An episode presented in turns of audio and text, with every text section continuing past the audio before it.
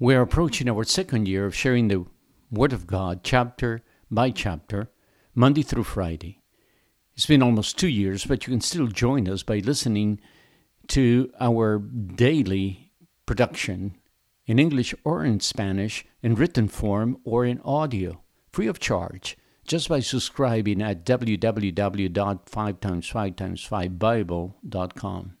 And each Monday, we review the prior week's reading.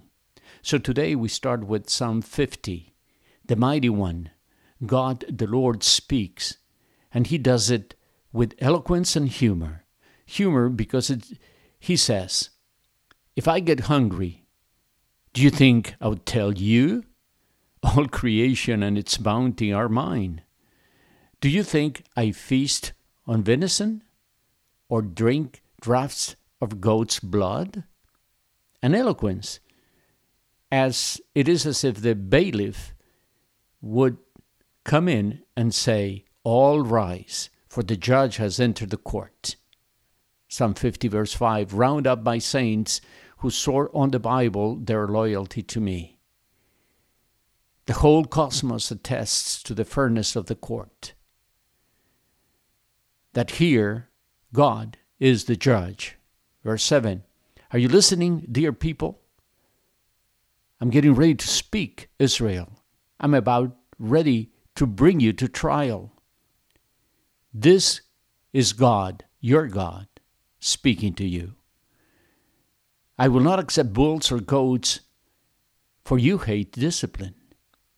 Offer a sacrifice of thanksgiving, and nothing better for having just celebrated Thanksgiving than reading Hebrews 7, 13, verses 15 through 17, where it says, Therefore, let us continually offer to God sacrifice of praise, the fruit of lips that openly confess and profess His name.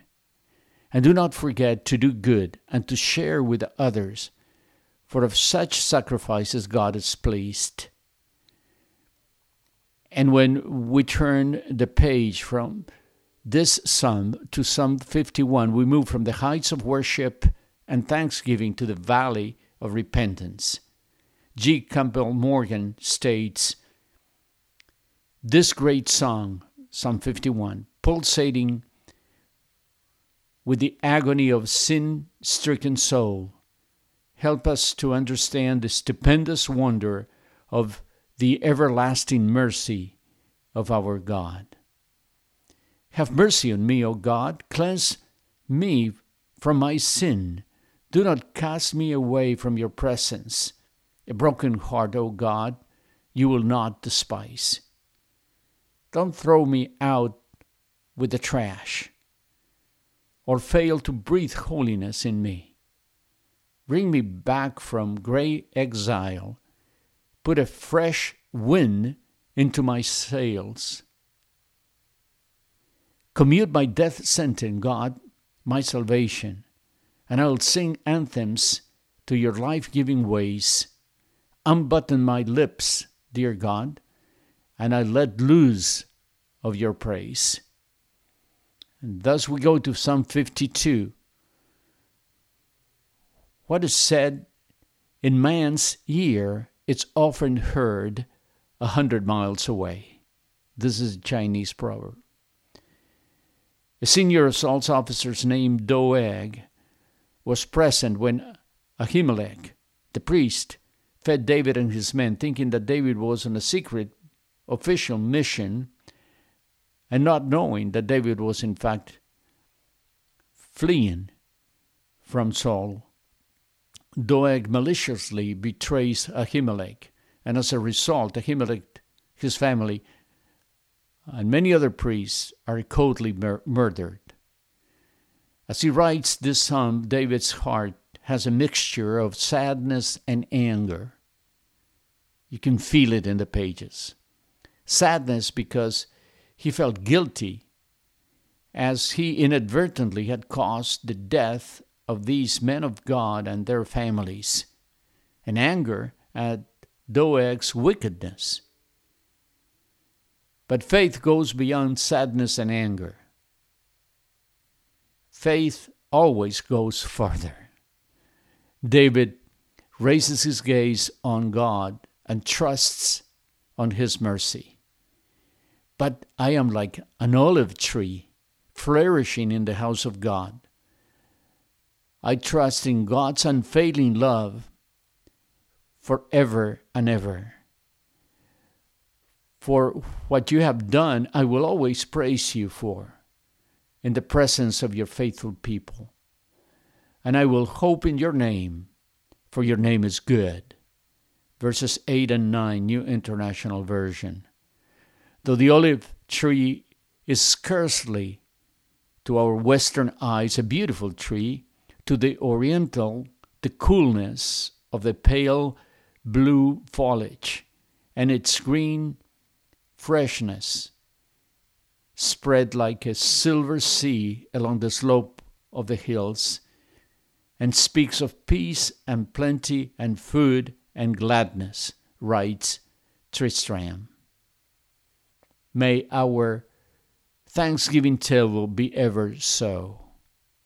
And so we go to Psalm 53. The fool says in his heart, There is no God. Could there be a building without a builder? Could smart smartphones exist without one or more inventors? Could a person be operated on without a doctor or robots? Only a fool can look at the wonderful and complex creation through the microscope or through the telescope and not recognize the existence of a creator. Sadly, neither the fool nor the wicked verse 1. Nor the rest of mankind seeks God. God, however, it seems that God seeks, as it were, as looking for a needle in a haystack. He seeks the human being. And when he finds him, there's joy in heaven and on earth, as the father who celebrates the arrival of his prodigal son with an endless embrace full of gladness and joy. The psalm ends with the joy of a restored people.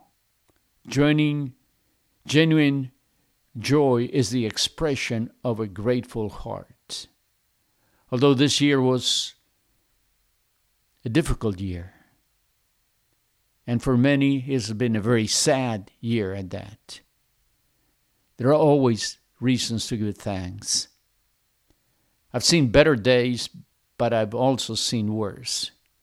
I don't have everything I want, I want, but I have everything I need.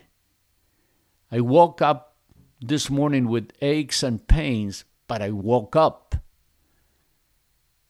My life may Thanksgiving Day is a jewel. It is set in the hearts of honest men. But be careful. Do not just take the day and leave the gratitude out, wrote E.P. Powell. And from the heights of gratitude, we dive into the depth of despair in Psalm 54. Black Friday is about buying more for less, getting your Christmas gifts done within budget and early. It is not that kind of Black Friday for David in this chapter, neither for his 600 men who are being persecuted and driven out into the wilderness of Ziph. Because the prophet tells David that the people that he and his men had faithfully protected would not think twice before they would deliver them to their enemy Saul. This is not like someone else getting ahead of you in the line and grabbing the last item on the shelf that you were looking for to buy as a bargain. This is a matter of life or death. And this is what is going on in his life. Yet, yet, his faith surfaces. Verse 4 Behold, God is my helper and my ally. The Lord is my upholder. And it is with them who uphold my life. He bounces back like a rubber duck. The deeper you push him into the water, the stronger it comes out. And thanksgiving is back in business. Verse 6 With a free will offering, I will sacrifice to you. I will give thanks and praise to your name, O Lord.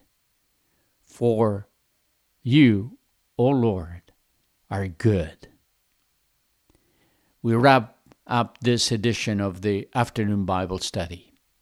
We wrap up our Thanksgiving celebration, and perhaps you're driving back home now. And we're ready to wrap up uh, 2020. We are ready to wrap up 2020. A year that we would probably never forget.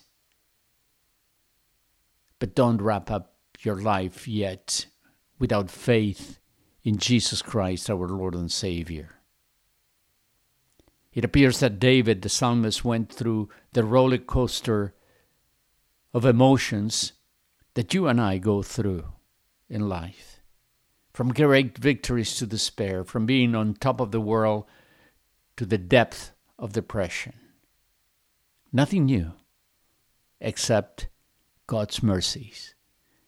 They are new every morning. And most of all, the gift of eternal life. There are many bargains on Black Friday, but the highest price was paid for our redemption 2,000 years ago. Jesus Christ died on our stead on the cross. And now, it's free for whoever subscribes to Him. And your name will be written in the books, in the book of life, just by trusting Him.